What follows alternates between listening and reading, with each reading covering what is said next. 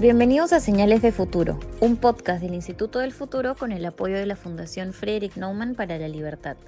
Mi nombre es María Alejandra Palacios y soy la anfitriona. El día de hoy hablaremos sobre el uso de una tecnología que es cada vez más conocida, la biotecnología. Para hablar de ello estamos con Luis de Estéfano, él es biólogo molecular de plantas de la Universidad Peruana Cayetano Heredia. Buenos días Luis, gracias por acompañarnos. Gracias, buenos días, gracias por, por la invitación. Bien, Luis, y en primer lugar queremos que nos cuentes en palabras simples qué es la biotecnología. Aquella rama de la industria donde la, el negocio es la ciencia. Entonces, es, una, es una industria que, está, que tiene un, que se separa del resto de las industrias basadas en tecnología, ¿no? Es la industria en la cual se hace más ciencia. Muy bien, ¿y podrías contarnos algunos ejemplos de aplicaciones en el mundo de la biotecnología? Bueno, claro, sí. Eh, eh, existen cuatro ramas las, eh, de la biotecnología que son las más importantes. Tenemos la biotecnología médica o también biotecnología roja, eh, tenemos la biotecnología aplicada a la industria, o la que se conoce como biotecnología blanca. Tenemos la biotecnología aplicada a la, agricultura, o biotecnología verde.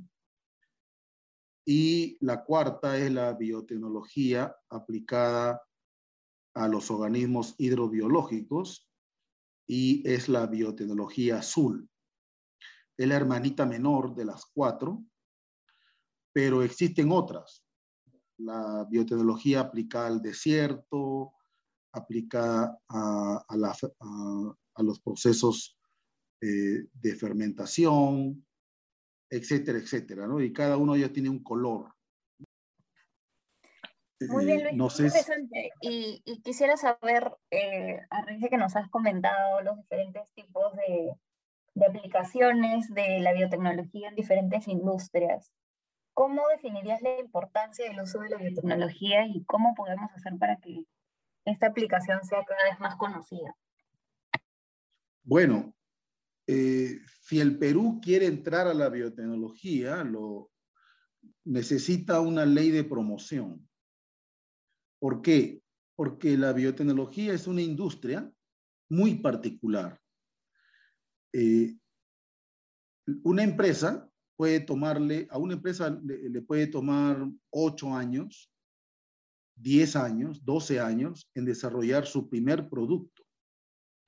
Mientras tanto, eh, esa industria está consumiendo capital. Entonces, no hay ninguna industria que puede vivir 8 años con un préstamo de banco. Entonces, la industria biotecnológica se desarrolla con capital de riesgo algo que en el Perú no se conoce, pero no se practica, ¿no? No, es, no está ampliamente difundido. Entonces, eh, mayormente los que, los que invierten en, en, una empresa biotecnológica son eh, compañías tecnológicas, o sea, puede ser inversores institucionales, puede ser grupos de capital de riesgo, también pueden ser personas sencillamente que tienen mucho dinero y que van eh, financiando la compañía porque tienen fe en que va a, llegar a desarrollar un producto, ¿no? Y después de cuatro años, ocho años, puedes comenzar a comercializar el producto. Necesitas entonces un marco legal que proteja este tipo de inversiones y que desarrolle este tipo de inversiones. Después necesitas una fuerte protección a la propiedad intelectual, porque esta industria depende de la, de la protección a su propiedad intelectual. Justo ayer yo daba clase eh, en un curso en la Cayetano que dicto, que es precisamente empresas biotecnológicas, y les decía a mis estudiantes que desarrollar, innovar, es caro. copiar es barato. Entonces, una compañía que va a invertir, digamos, 50 millones de dólares en desarrollar un producto, tiene que estar confiado en su sistema legal que lo proteja, que proteja su propiedad intelectual, porque si no, va a aparecer una compañía que le puede copiar una vez que ya el producto está en, el mercado, lo copia y lo comienza a vender más barato, ¿no?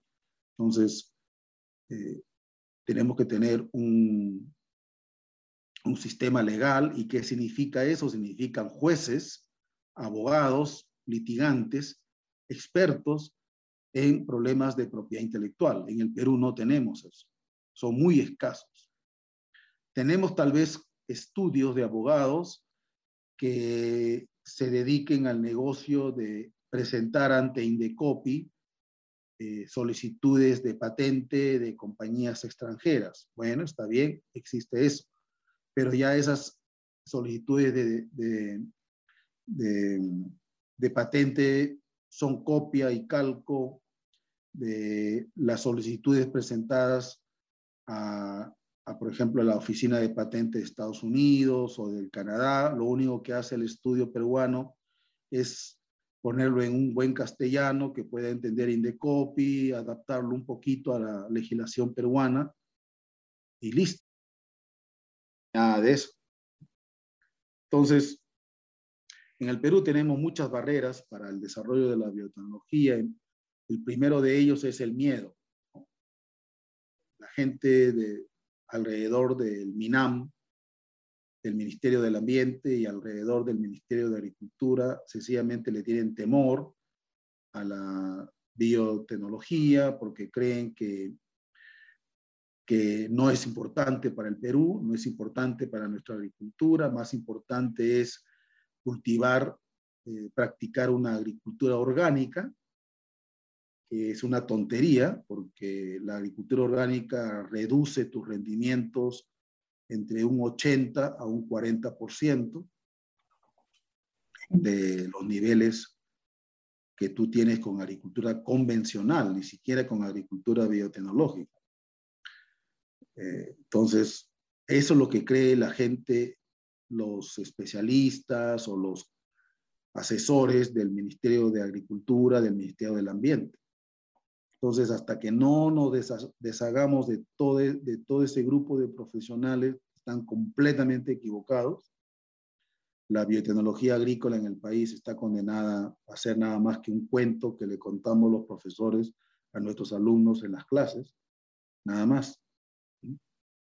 Sí, Luis, yo justo te quería preguntar, ya que lo mencionas, em, ¿quiénes son los líderes o jugadores más importantes que podrían acelerar el uso de la biotecnología en el Perú? Justo lo que nos comentabas ahorita. Eh, para responder a tu pregunta de manera específica, necesitamos un cambio, primero un cambio de política. Que, permita, que permita el entrenamiento de profesionales porque yo te voy a decir una cosa, yo por ejemplo dictaba un curso en, la Cayetano, por muchos años lo dicté, Ingeniería Genética de Plantas. Ahora mis estudiantes ya no están interesados en mi curso porque dicen, doctor, esto no lo voy a poder aplicar en el Perú. Entonces, hace dos años que no dicto, no dicto ese curso. No tengo estudiantes. Entonces, imagínate. Entonces, ni siquiera los estudiantes tienen la intención y los que quieren y los que están interesados eh, ya están afuera. Se van afuera y dicen, no, me voy a, hacer mi doctorado afuera y voy a hacer investigación afuera y chao, ¿no? Entonces, lo que está sucediendo en el Perú realmente con respecto a la biotecnología es, una, es realmente una tragedia que no podamos hacer nada hasta el año 35. Y, y, los que han prohibido, los que, los que están de acuerdo con la moratoria, dicen que la moratoria no permite, no, no prohíbe la investigación. Sí, pues, no prohíbe la investigación, pero ¿quién quiere arriesgarse a que por algún accidente, alguna semilla, producto de tu investigación, salga de tu laboratorio por algún descuido y la universidad tenga una multa de mil unidades tributarias. No hay ninguna universidad que, se quiera arriesgar a eso. Esas son las multas que, existen en el Perú. Entonces, ¿y por qué? Porque regular es prohibir para el MINAM. O sea, así no podemos hacer nada. Muchas gracias Luis por acompañarnos. Definitivamente en el Perú todavía hay un montón de barreras y hay mucho por hacer. Esperamos que ahora que conocemos el potencial de la biotecnología y sus aplicaciones en el mundo, pueda comenzar a emplearse en un futuro cercano aquí en nuestro país. Esto fue Señales de Futuro, nos vemos en el próximo episodio.